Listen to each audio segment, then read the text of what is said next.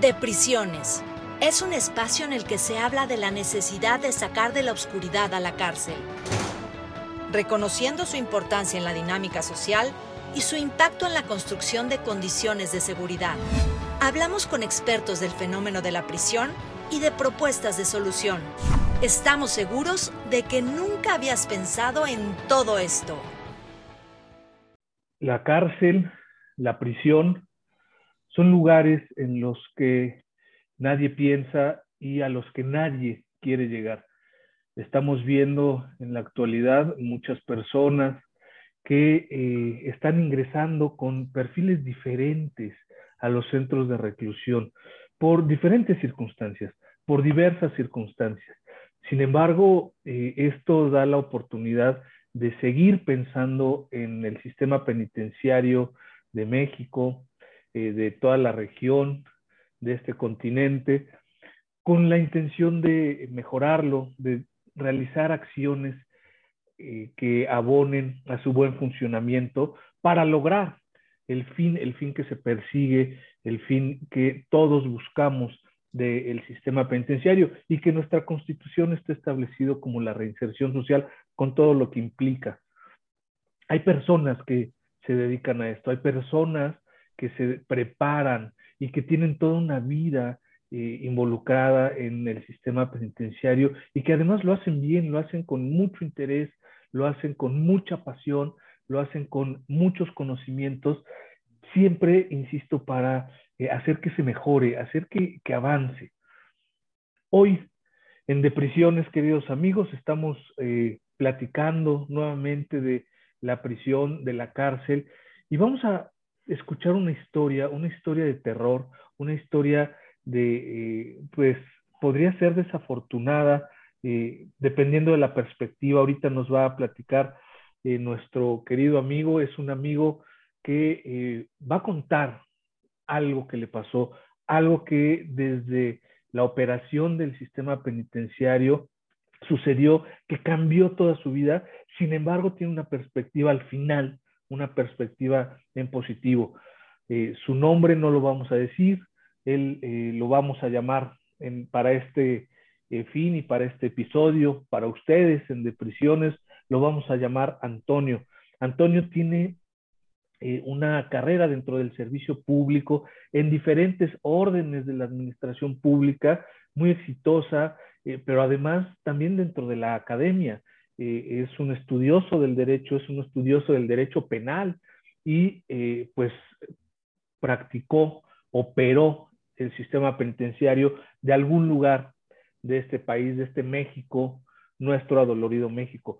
Antonio, Antonio, gracias por eh, venir a contarnos tu historia, gracias porque con estas historias hacemos que la gente pues tome conciencia de la importancia que es hacer que el sistema penitenciario funcione, eh, porque si no, no lo estamos logrando, eh, pues estamos fracasando. La sociedad, eh, la administración pública fracasa en, este, en esta tarea tan delicada que generalmente no vemos. Antonio, gracias, bienvenido.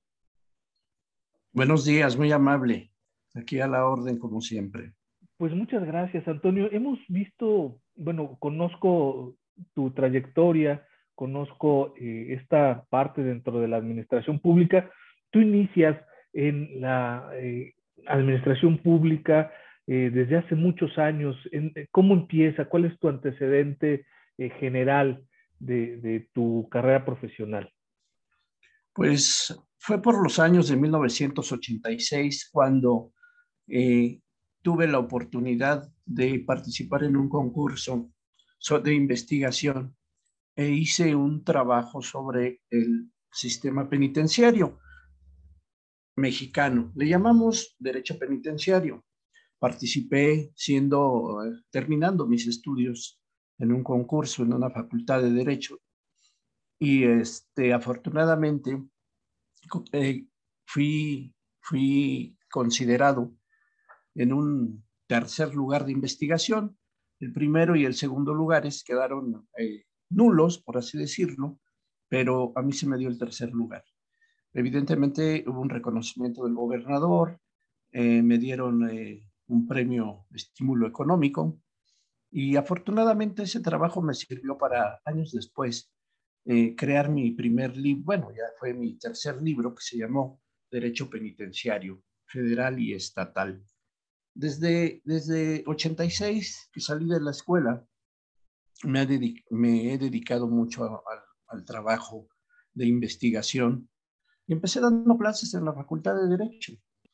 Derecho Penal 1, Derecho Penal 2, luego Criminología y finalmente el Derecho Penitenciario, que es uno de los temas que me apasiona. Así empecé y ya después eh, constituimos una asociación de eh, criminología y bueno, hemos estado trabajando desde esas fechas hasta la actualidad. Y en este, en este camino eh, de la academia, de la docencia, de la investigación, escribiendo eh, libros, produciendo conocimiento, ¿cómo te vinculas al sistema penitenciario? ¿Cuál es tu primera experiencia? Bueno, eh, mi primera experiencia fue trabajar en, el, en una cárcel como director, me ofrecieron ser director, y eso fue en el año de 1990.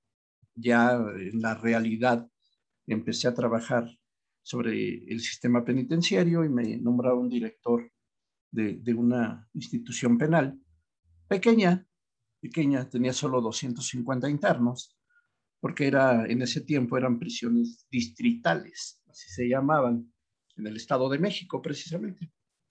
Entonces, desde ahí empecé. Fui, obviamente, compaginando el sistema penitenciario con tareas de procuración de justicia, porque ya había sido agente del Ministerio Público, y después director de prisión.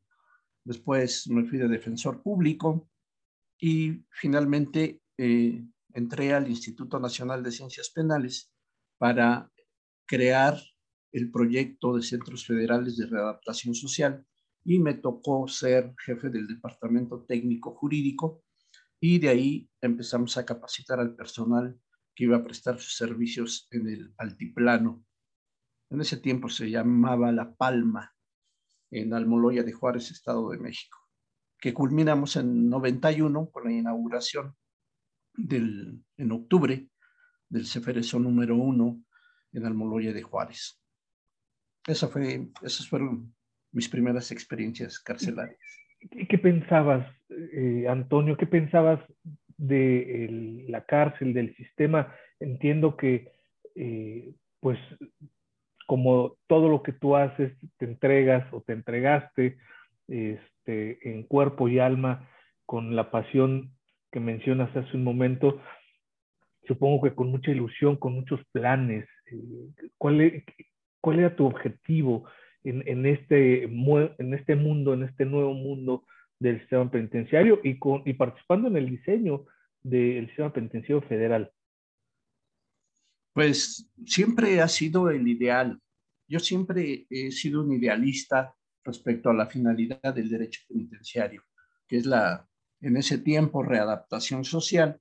Y como sabemos, del 2008 a la fecha, con la, el cambio del nuevo sistema de justicia penal, se denomina reinserción social. Yo siempre he creído en que el hombre que comete delitos tiene una oportunidad por medio de la prisión de, de, salvarse eh, física y mentalmente y cambiar su forma de ser, porque la prisión corrige, la prisión hace que cambies tu forma de pensar, pero para bien de la sociedad. Entonces, estos excluidos sociales en un inicio pues sí sufren y sufren mucho, pero siempre eh, tratando de, mejorar las cosas. Esa era mi pasión, bueno, sigue siendo mi pasión, la reinserción social y hacer que las personas eh, sufran lo menos posible al interior de la prisión, porque el penitenciarista, el director de una prisión, debe de ser el asesor, el consejero, el que trate de solventar eh, toda, toda la problemática que, tiene cada persona. Es bien difícil porque te hacen, me he enfrentado posteriormente a, prisiones ya más, más grandes. He manejado seis prisiones de director y, y he tenido la oportunidad de manejar hasta 3.500 internos y es bien complicado porque cada uno encierra su problemática.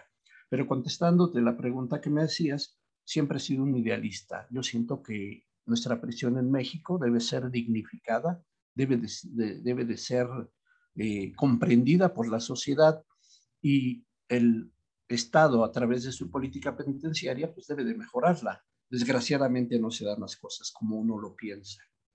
¿Por qué, por qué piensas, Antonio, que esto sucede? Eh, eh, parece que, que, nace, nace mal. Hay una discípula del doctor García Ramírez, el querido penitenciarista mexicano. Ella se llama Emma Garcidorasco Arreola escribe un libro eh, que se titula eh, Construcción y Destrucción del Régimen Técnico Progresivo, creo. Eh, bueno, ahí en ese libro ella dice que el sistema penitenciario mexicano nació mal, nació deforme, y, no nació como se esperaba que naciera. platico esto porque eh, pareciera que efectivamente como que nació, nació al fracaso, como que nunca funcionó, como que eh, de, de, inicio no operó como debió haber sido operado, como se diseñó en ese entonces, estoy hablando de 1965 eh, más o menos, cuando le encargan precisamente al doctor García Ramírez, a nuestro querido maestro Sánchez Galindo y, al criminólogo eh, Quirós Cuarón, el diseño del sistema penitenciario mexicano. Entonces, a partir de ahí, eh, se diseña eh, pues como un sistema cuasi perfecto, pero, pero parece que no nace como, como fue diseñado. hemos escuchado con mucha frecuencia que las cárceles no readaptan, que son las universidades del crimen, que ahí pasa todo lo malo, pero ¿por qué, ¿por qué crees tú que has estado en seis centros penitenciarios dirigiéndolos, eh, llevando los destinos de estas personas, tantas personas que eh, pasaron por tu responsabilidad? ¿Por qué piensas que no funciona? ¿Por, por, por qué, siempre hay algo eh, que hace que no se alcance el fin de la pena o el fin del sistema, Antonio? Es la falta de interés, en primer lugar, de los estados. Hablo a nivel federal y a nivel estatal. Eh, la falta de interés sobre la política penitenciaria y en particular del el funcionamiento de cada centro preventivo y de readaptación social. Eh, las prisiones, como sabemos, es el renglón más descuidado dentro de la administración de la justicia penal en México. A nadie bueno, en el caso de, los gobiernos, no les interesa tener una formación del personal penitenciario. Hablamos de capacitación y hay planes rectores de capacitación que establece el Sistema Nacional de Seguridad Pública, pero que no son aplicados. Eh, no tenemos instituciones que capaciten al personal penitenciario. Eh, las pocas que hay bueno, algunos estados como el Estado de México, la Ciudad de México y el gobierno federal que tiene su, su escuela en Veracruz, eh, no se dan abasto para los periodos o procesos que se llaman tanto de formación, capacitación, permanencia y retiro.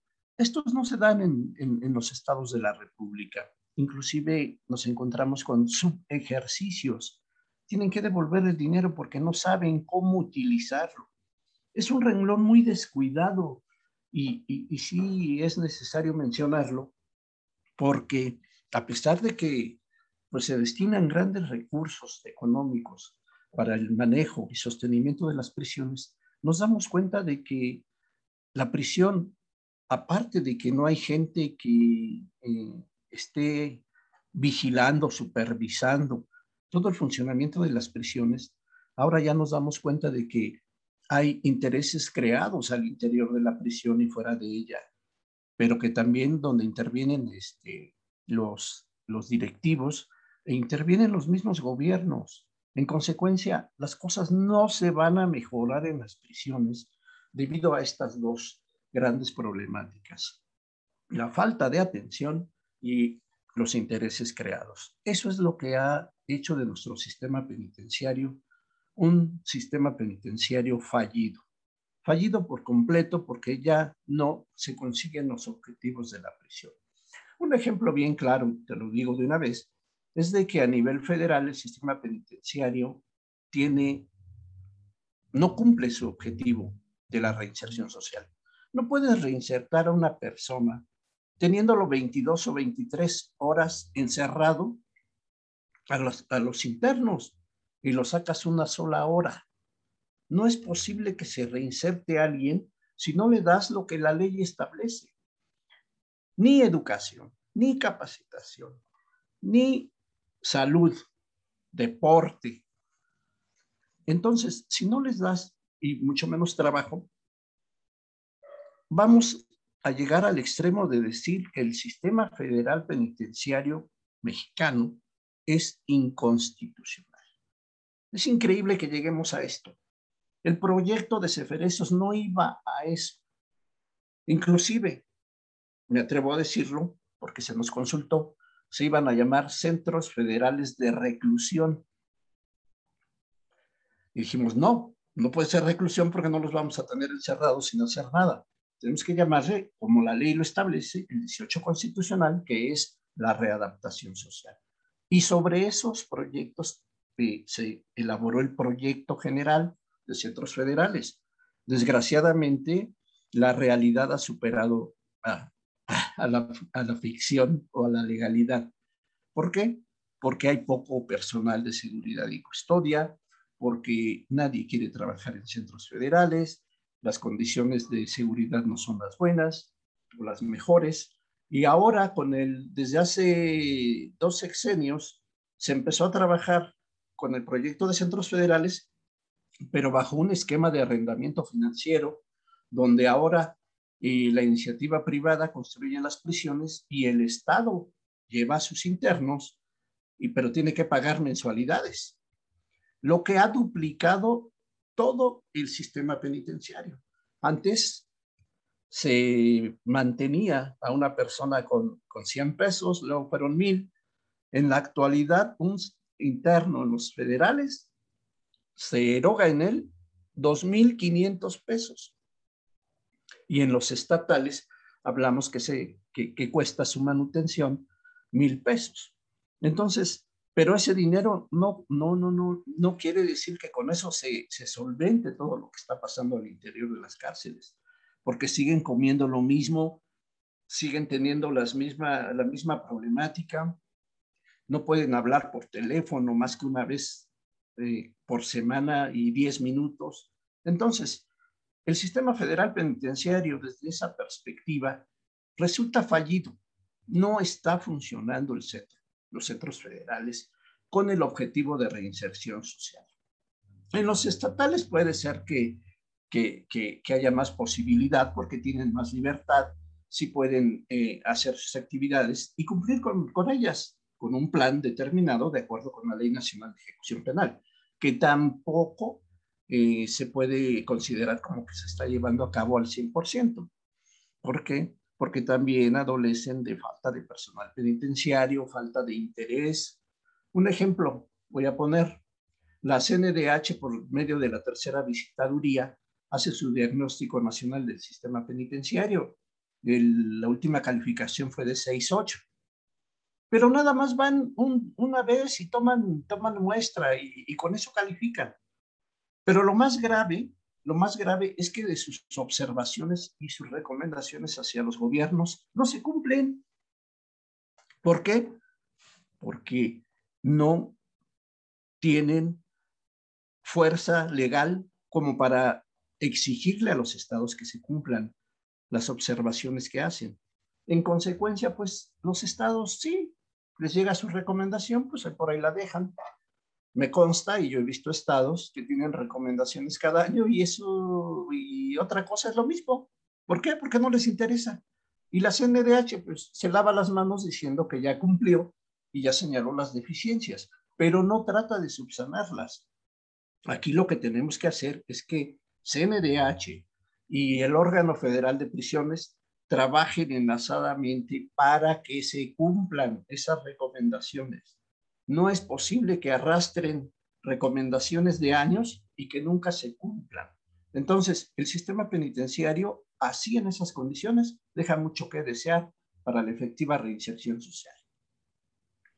Sí, y parece que, de acuerdo a lo que mencionas, eh, sí se quedó el sistema penitenciario federal con, en la práctica, con centros de reclusión. Efectivamente, nada más se les aísla, se les encierra y, pues no sucede eh, nada que encamine a la reinserción social. Se habla de este eh, sistema de máxima seguridad en el que lo que sí pasa es una violentación flagrante del Estado de los derechos de las personas privadas de la libertad.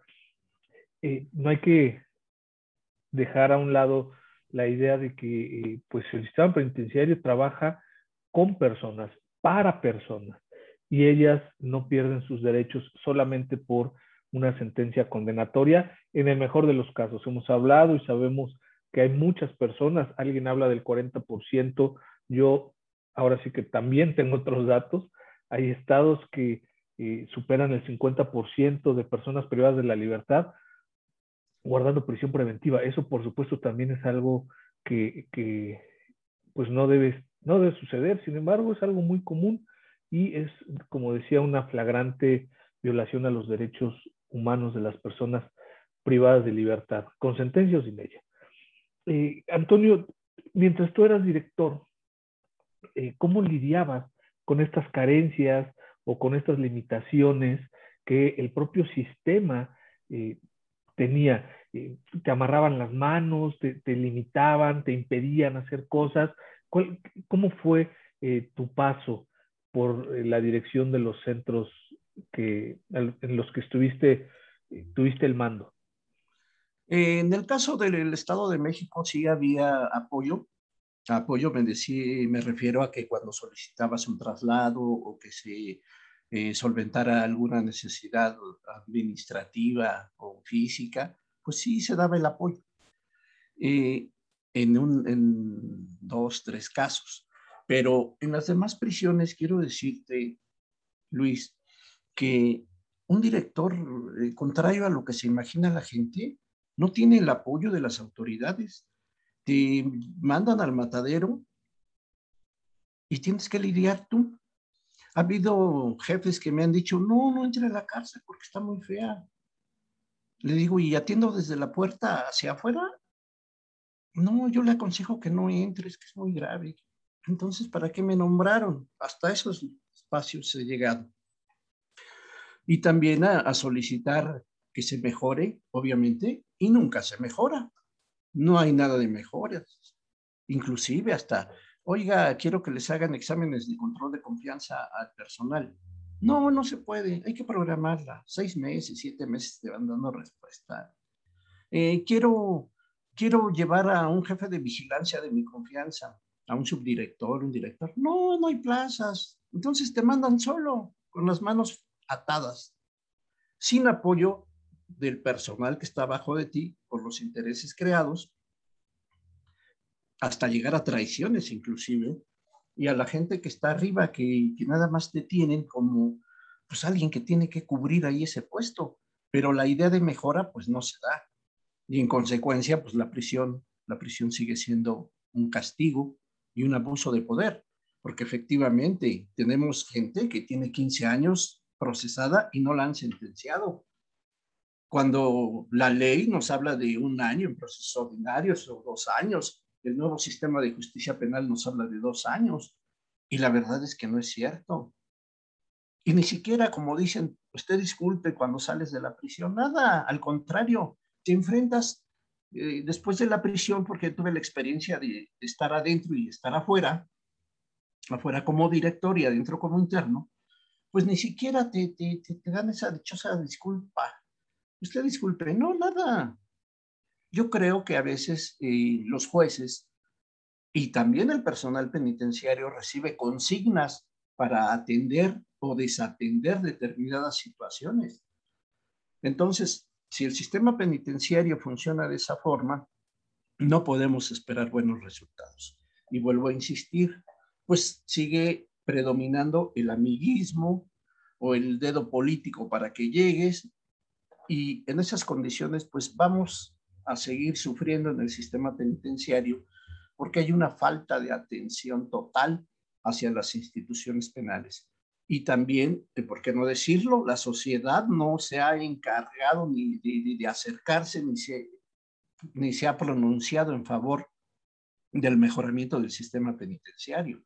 Más al contrario, lo que hacen es hablar mal de las gentes que han estado en prisión. Los rechazan, los estigmatizan, no les vuelven a dar este trabajo eh, el interno no sale sin, no puede conseguir ni su INE, no puede sacar lo más elemental. Es más, no puede ni votar ni ser votado. Yo tengo la experiencia de que después de un año y medio de estar fuera de prisión, ni siquiera se ha pronunciado el juzgado de distrito que me procesó por doble delito, es decir, fui doblemente enjuiciado por el fuero común y el federal y, este, y no se han pronunciado sobre si ya, ya se me, ya, ya, ya fui declarado inocente, ¿no? Obvio, ya lo dijeron, pero todavía no han mandado el oficio al INE y cuando voy a, a hacer algún trámite, por ejemplo, en el banco, checan este, con el INE o no sé qué pasa y dicen, no, pues no, no, no puede, no puedo votar, solo me sirve para identificarme, si la tengo y ya vencida, pero en fin, ese tipo de detalles se encuentra la gente cuando sale de prisión. Evidentemente se le cierran las puertas. Es un rechazo y es un estigma el haber estado en prisión. Y el apoyo de directivos, cuando uno es director, la verdad no se da. Te dejan abandonado a tu suerte. Antonio, hablas eh, precisamente de eh, dos palabras que, me llaman la atención.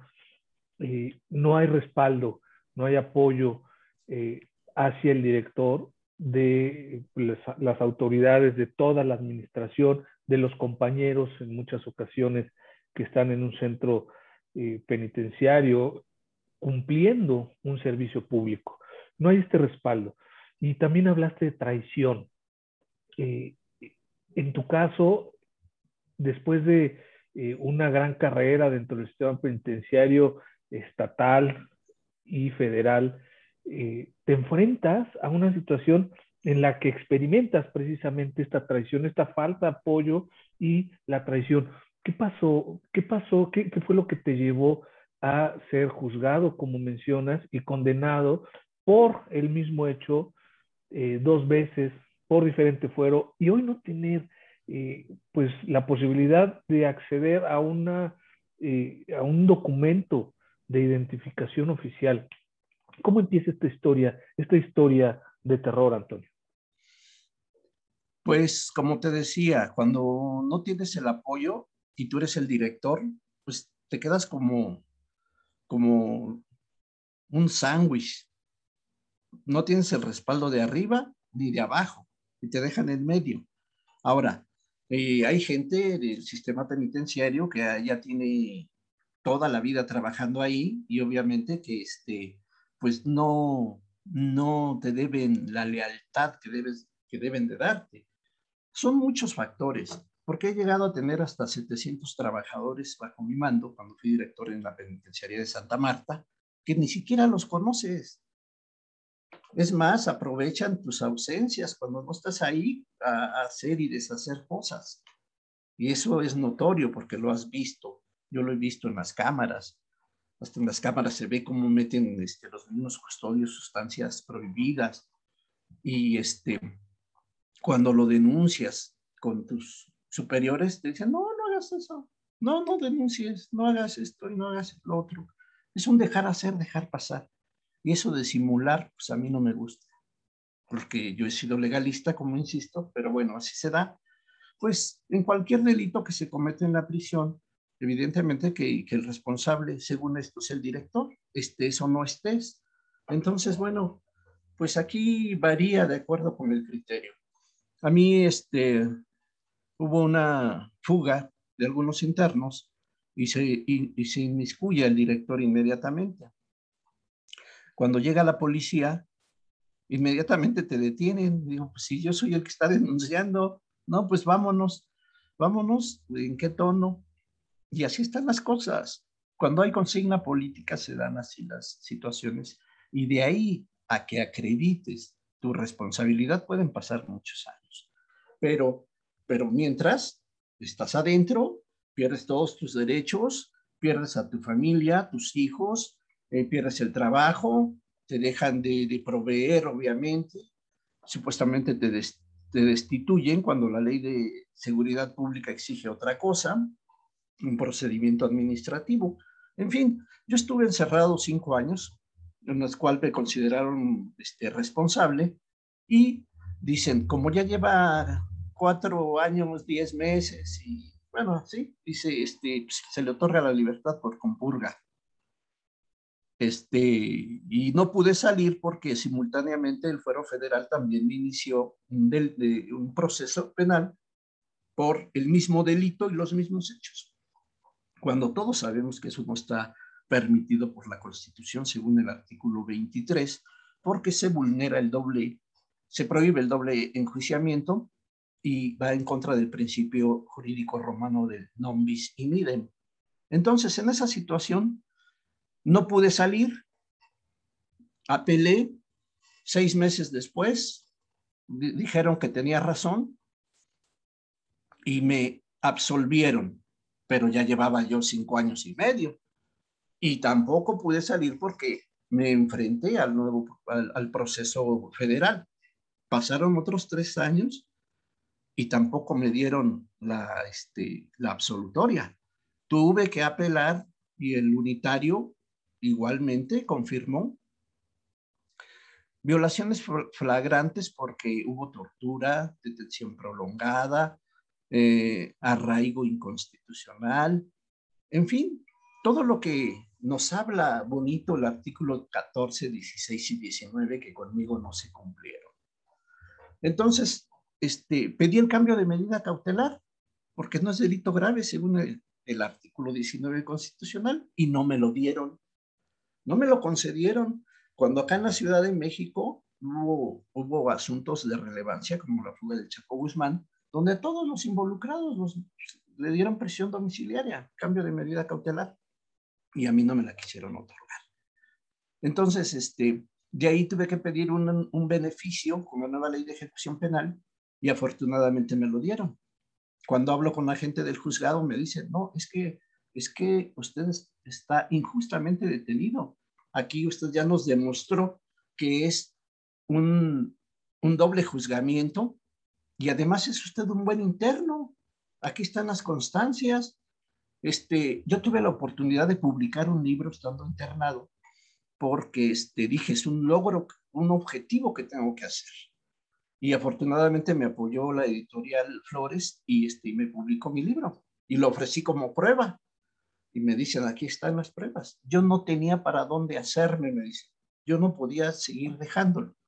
Es decir, tuve que cambiar de estado, de jurisdicción, y en la Ciudad de México me otorgaron el beneficio.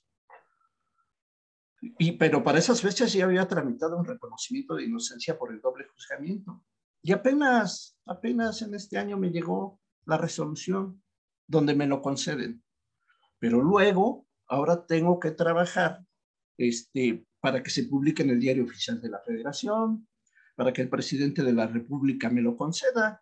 Entonces ya voy, ya voy eh, con 10 meses de eso y todavía no recibo noticia ni del diario oficial, ni del presidente de la república, ni de nadie. En consecuencia, pues me enfrento a un mundo raro, como yo le dije, porque hice varias publicaciones que, que, aún no se editan. Tengo varios libros que hice adentro, como uno de mis objetivos también, para aprovechar los tiempos y todo esto. Y desgraciadamente todavía no, no, no, los he publicado. Pero me enfrento también hacia, hacia cosas desagradables por completo. Quise seguir estudiando en la universidad que me había registrado, estaba estudiando el doctorado, y resulta que, que no hay ningún documento que avale que estuve en la escuela. Entonces, afortunadamente, me encontré mi carta de aceptación del doctorado y, casi me decían, no, es que eso no es cierto, como si yo lo hubiera hecho. Es decir, se borró todo el vestigio de que pasé por la universidad, por el INACIPE también. O sea, te tratan de lo peor gracias a los medios de comunicación, que ellos son los que manejan y, y destruyen a las personas, así como hablan bien, pues también hablan mal sin saber lo que está pasando. Pero ahora me encuentro también con la problemática de de la Comisión de Derechos Humanos Nacional, la Comisión Estatal de Derechos Humanos y la Comisión Ejecutiva de Atención a Víctimas, porque resulta que quiero ejercer un derecho que la ley establece y me dicen, no, no le podemos ayudar a menos que nos lo ordene un juez. Es decir, hay que iniciar un proceso donde tienes que demandar, tienes que ofrecer pruebas, tienes que hacer un nuevo proceso. Y como se tardan todos los procesos, pues imagínate. Entonces, eh, de ahí es increíble. Yo todavía tenía la idea de que las instituciones en verdad ayudaban y me encuentro con que no. Todos dicen, no, pues ya se cumplió su recomendación, porque hubo recomendación, en mi caso, de derechos humanos hacia el gobierno, pues de que, de que había sufrido tortura. Y aún así, el juez de distrito dijo que no, el magistrado dijo que no, hasta que ya los colegiados dijeron que sí. Entonces, este, es grave. Yo que conozco un poco de derecho, porque he dado clases 10 años en maestría, en licenciatura, que no veo, no veo la justicia. Es como el cuadro que está a sus espaldas. Como que yo me encuentro hasta el fondo y no logro salir de la, de la prisión porque no se reconocen los derechos. Están en la Constitución, pero no se cumplen. Es increíble que tengamos un poder judicial anquilosado, que trabaja por consigna y que, y que sigue siendo injusto. Todavía dictan resoluciones inconstitucionales, como el ejemplo que lo estoy señalando, y a pesar de que ofrecí la prueba de que estaba siendo juzgado por, otro, por otro, otra autoridad del fuero común, pero aún así, así sigo. ¿Qué va a suceder? Que tengo que seguir en esto hasta que el Poder Judicial Federal, los colegiados digan sí o no. Entonces me voy a tener que ir a la Corte Interamericana de Derechos Humanos, a la Comisión Interamericana de Derechos Humanos, para el efecto de que pues, me reconozcan en otro, en otro ámbito, porque parece que eres un enemigo viviendo en tu, en tu propio país por el que tanto has luchado. Y me da, me da eh, pena decirlo, pero yo representé a mi país en Chile, en Estados Unidos, para traer el sistema acusatorio adversarial. Y ahora resulta que me tratan, me tratan como enemigo. Entonces ahí se me ocurrió inventar, copiando la teoría de, de, de Gunther Jacobs del derecho penal del enemigo y trasladarlo ahora al derecho penitenciario del enemigo. Porque aparte de eso, no te tratan bien. O sea, todavía recibes golpes dentro de la prisión, todavía este, no te autorizan que te visiten amigos, familiares, en fin, se ponen bien legalistas cuando se trata de eso, cuando a todo mundo les autoriza este, que, que, tengan visita. Varias personas a mí me dijeron, te fuimos a visitar, pero nunca nos dejaron pasar. ¿Cómo es posible? O sea, me convertí en enemigo público cuando yo siempre he querido apoyar a las instituciones. Siempre he sido un apasionado del derecho y por eso llevaba ya 30 años de antigüedad en el gobierno federal y estatales.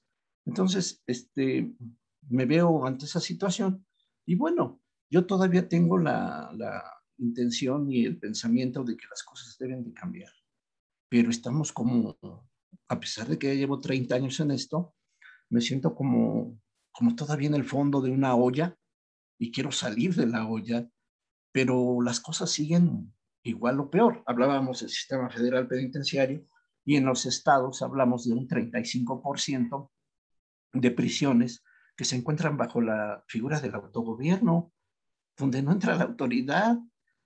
Son como los, los, los, paraísos de la impunidad, donde no puede entrar ni la policía. O sea, no es posible que sigamos así en el país. Tenemos que mejorarlo. esa es mi visión, Luis, y eso fue lo que me sucedió y a la fecha sigo padeciendo. Antonio, ¿piensas que esto fue eh, lo tuyo, algún asunto político o, o es, eh, me, me, refiero a algo más que político o probablemente también este, algo especial, como un caso de excepción, como, como que algo sucedió solamente contigo, o, o es algo eh, recurrente? Así es como funciona en México. Eh, el artículo 22 establece que las penas no deben de ser trascendentales. Y conmigo lo fue. Conmigo lo fue. Eh, yo siento que sí, sí hubo, hubo alguna consigna política en mi contra, porque no es posible que en toda mi vida que he trabajado y trabajé en diversas instituciones, ¿eh? Como te decía, cuando fui, representé al país, yo era director general de asuntos jurídicos de la Secretaría de Seguridad Pública, a ese nivel de representar al país. Entonces, en todo el desempeño que he llevado en mi trayectoria profesional, me ha tocado eh, investigar, consignar, procesar a diferentes eh, gentes de un nivel muy elevado. A mí me tocó consignar a un director de AFI. A mí me tocó eh, este, investigar a gente de la Policía Federal. Entonces, al paso del tiempo, las cosas no se mejoran. Y estas gentes que yo he consignado han estado en otros puestos ya de relevancia y evidentemente son enemigos naturales tuyos, pero se supone que tú estás trabajando para mejorar las cosas. Y, si sean inocentes o sean responsables, eso ya lo decidirá el juez. Nosotros, esa es nuestra obligación cuando tienes un expediente, un, proceso, pues lo, lo, echas adelante, porque esa es la función de uno. Entonces, no te perdonan el que hayas hecho alguna averiguación en contra de alguien. Y bueno, por eso considero que esa fue mi situación. Eh, pues se da te, te, absuelven, pero si te inician, bueno, ya lo llevabas otro procedimiento federal y a pesar de las pruebas que ofreces, siempre te dicen que no, pides el cambio de medida cautelar y no te lo dan, pues eso obedece a consigna política, evidentemente. Sí fue consigna política, por eso estuve encerrado, pero a mí me pueden investigar y soy más pobre que un policía municipal de cualquier este, estado o de cualquier municipio, perdón. En serio, en serio, a pesar de tener 30 años y haber representado al país, yo no tengo, yo no tengo riqueza. Mi padre, mi padre este, fue empleado en la universidad. Entonces, no, no, no. Yo no vengo de, de un linaje muy elevado. La constancia y la perseverancia es lo que me ha ayudado y he trabajado muchísimo. Tengo siete obras o siete libros publicados pero porque pues, me, me, he inquietado, he estudiado mucho. Ahorita estoy estudiando este, en la Universidad de Salamanca, España, una maestría en línea de política criminal y un doctorado este, también. Entonces, quiero ser, ya que me lo, me lo, me lo impusieron el cautiverio, yo quiero hacer, ser ahora el mejor preso que haya existido en el país. Y creo que lo, creo que lo estoy logrando pero, pero no todos tienen la intención, así como yo, el pensamiento, el objetivo. Mucha gente se queda en medio. Yo afortunadamente ahora este, sigo dando clases en, la, en algunas universidades privadas y, y, pues solo así me solvento.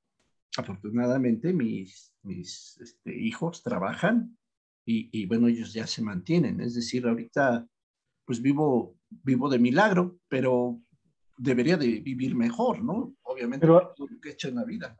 Antonio, eh, no nada más eh, mejor, sino pues con reconocimiento, con reconocimiento por toda la, la trayectoria y eh, pues el, el, la entrega al servicio público y a la academia. Sin embargo, pues no es así, la realidad es otra porque el Estado el Estado se equivocó, el Estado no estuvo eh, acompañándote de manera positiva.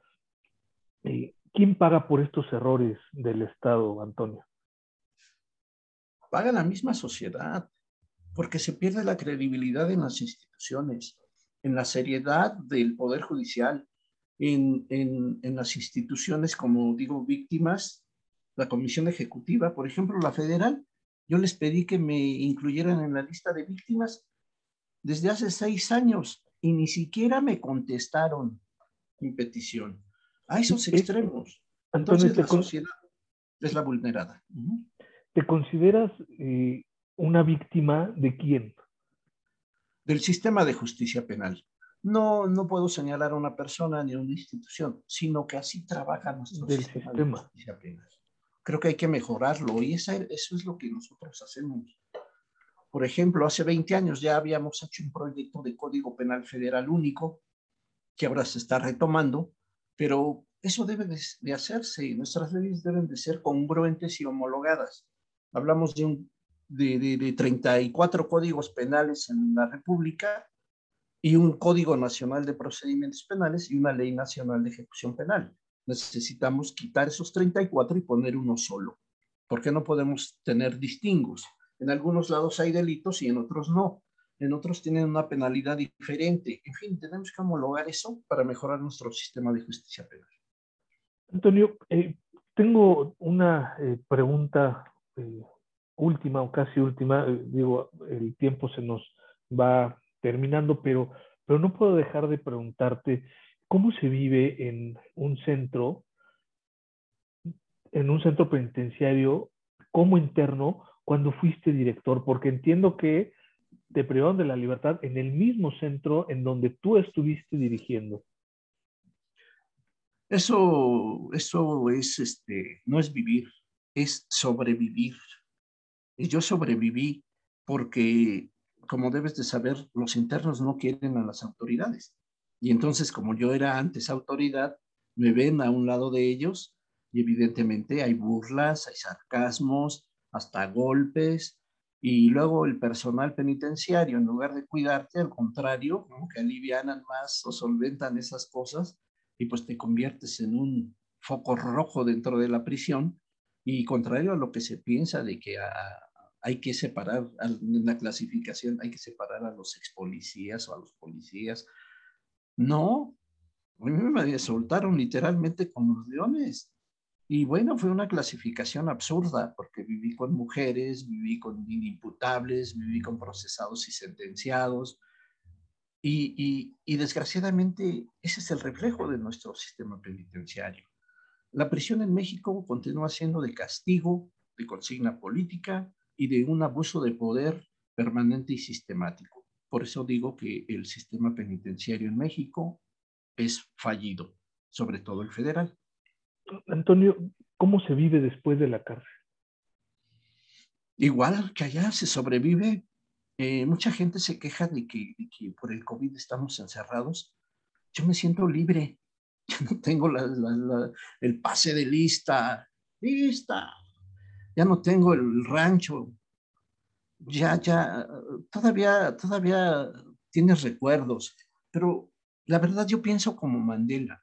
Yo no puedo odiar a nadie porque seguiría viviendo prisionero. No, no, no, yo soy totalmente libre, me siento libre y esto de estar encerrado por la pandemia, no, para mí no es nada, pero nada comparado a lo que vivíamos allá adentro, de que sobrevivías porque te tienes que cuidar, eh, tienes que eh, tomar determinada rutina al interior de cárcel. No, no. Yo, yo estaba escondido dentro de la cárcel.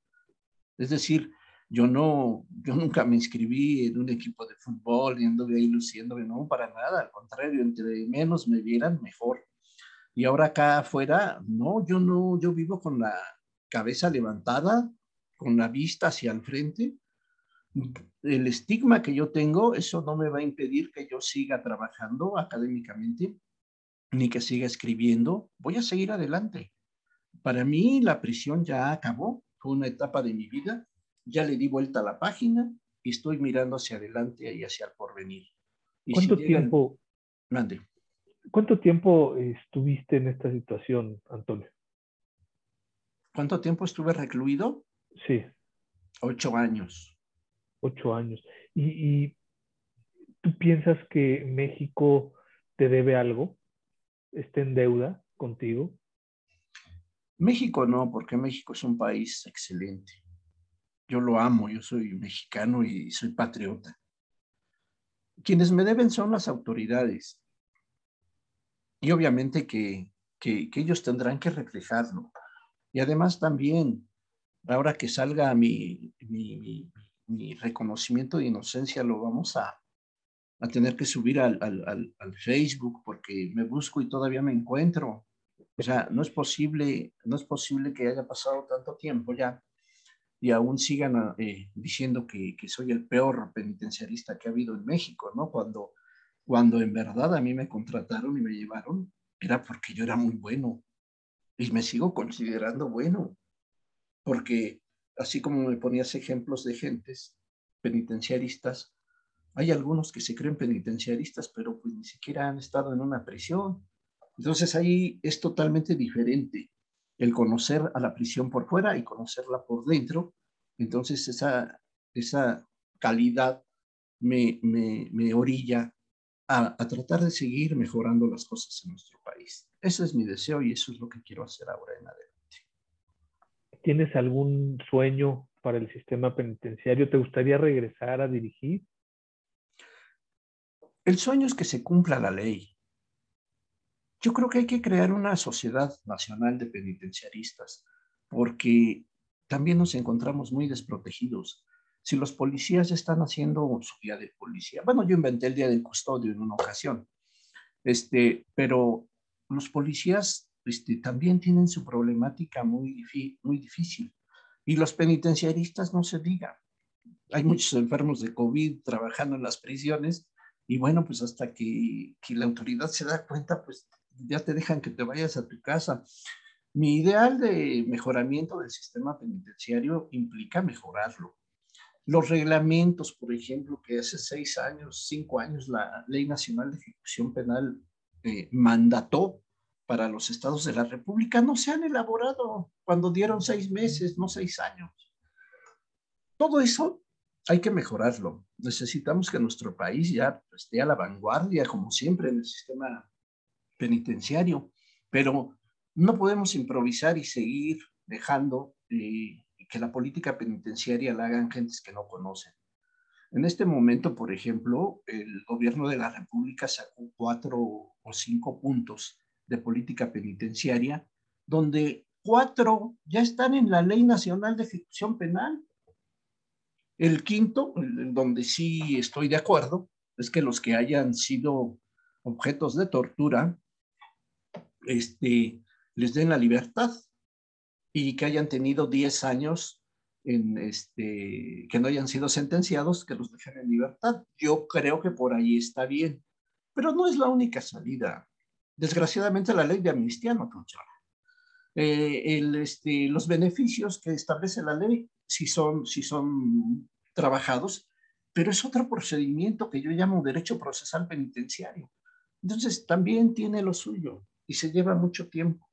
Entonces, aquí lo que debemos de hacer, Luis, me atrevo a dar la receta, es hacer una, crear una comisión revisora del sistema penitenciario, donde intervengan los dos poderes, el, el judicial y el ejecutivo, y que se integre por dos jueces, dos ministerios públicos, dos defensores públicos y cada director de prisión para que hagan un listado y vean y revisen cada expediente y al que tenga derecho de un beneficio se le otorgue sin mayor trámite.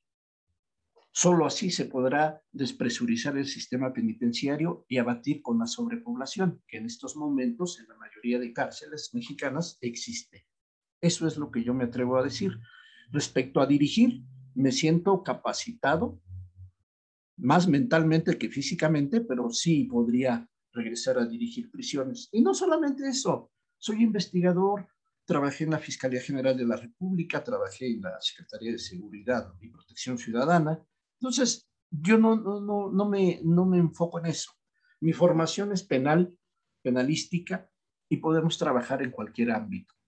Pero sí, sí, obviamente que sí quiero volver a trabajar para el efecto, pues por lo menos para mantenerme, que eso es lo más importante que en este momento quisiera hacer.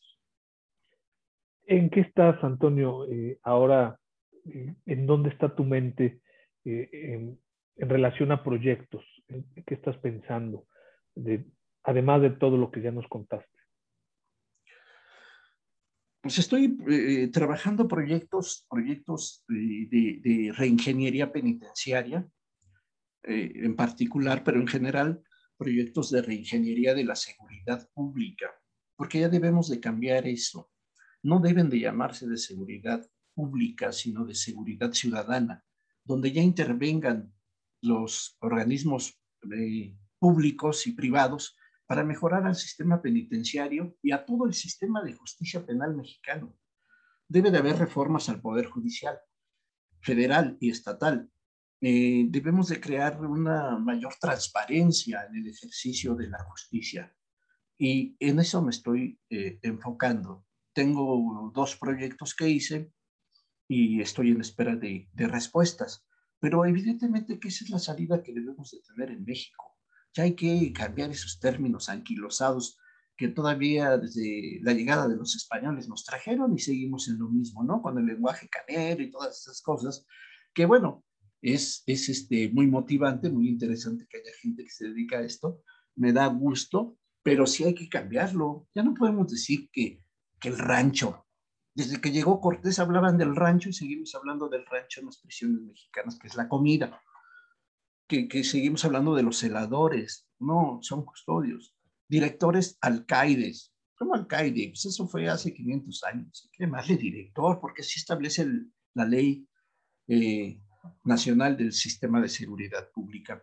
Entonces tenemos que, que, que transparentar y mejorar, actualizar a todo el sistema penitenciario.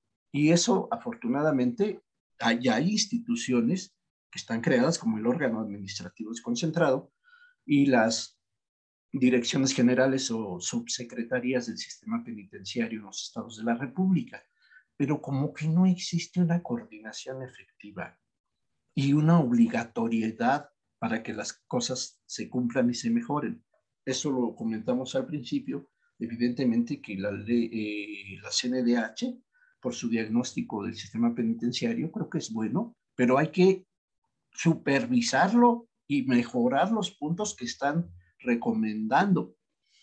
Los puntos recomendatorios deben de ser cumplidos, pero no se hacen.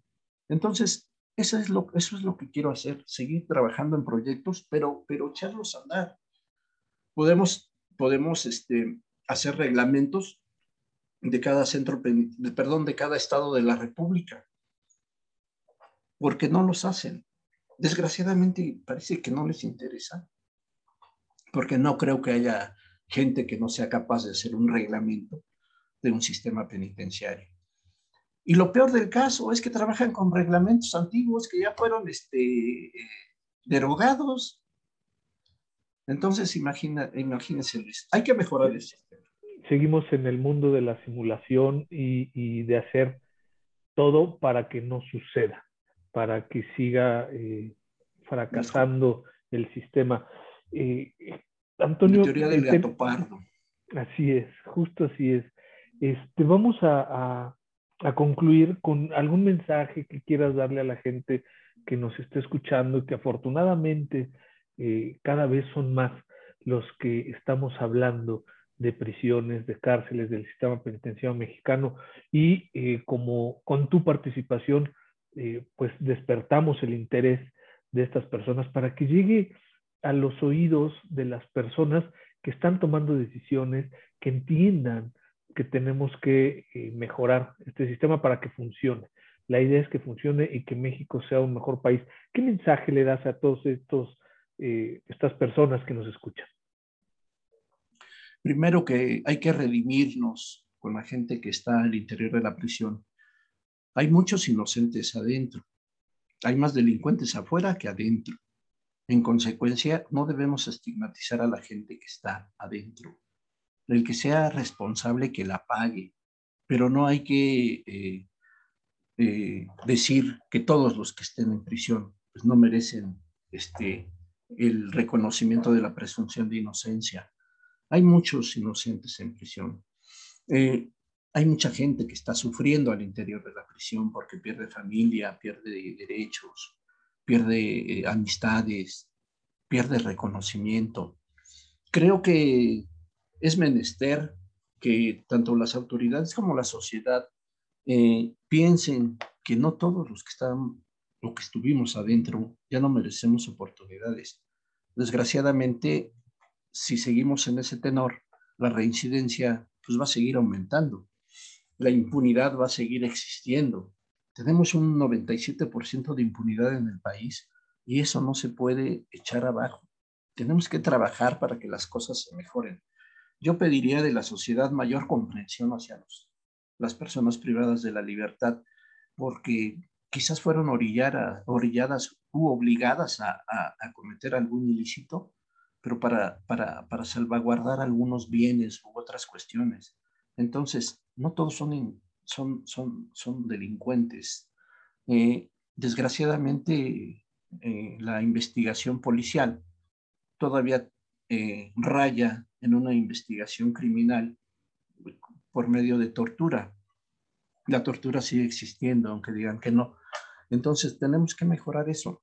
Pero pues vamos a trabajar juntos. La sociedad tiene que involucrarse en una seguridad ciudadana para estar adentro o visitar a las prisiones y darles un, seguimiento más efectivo.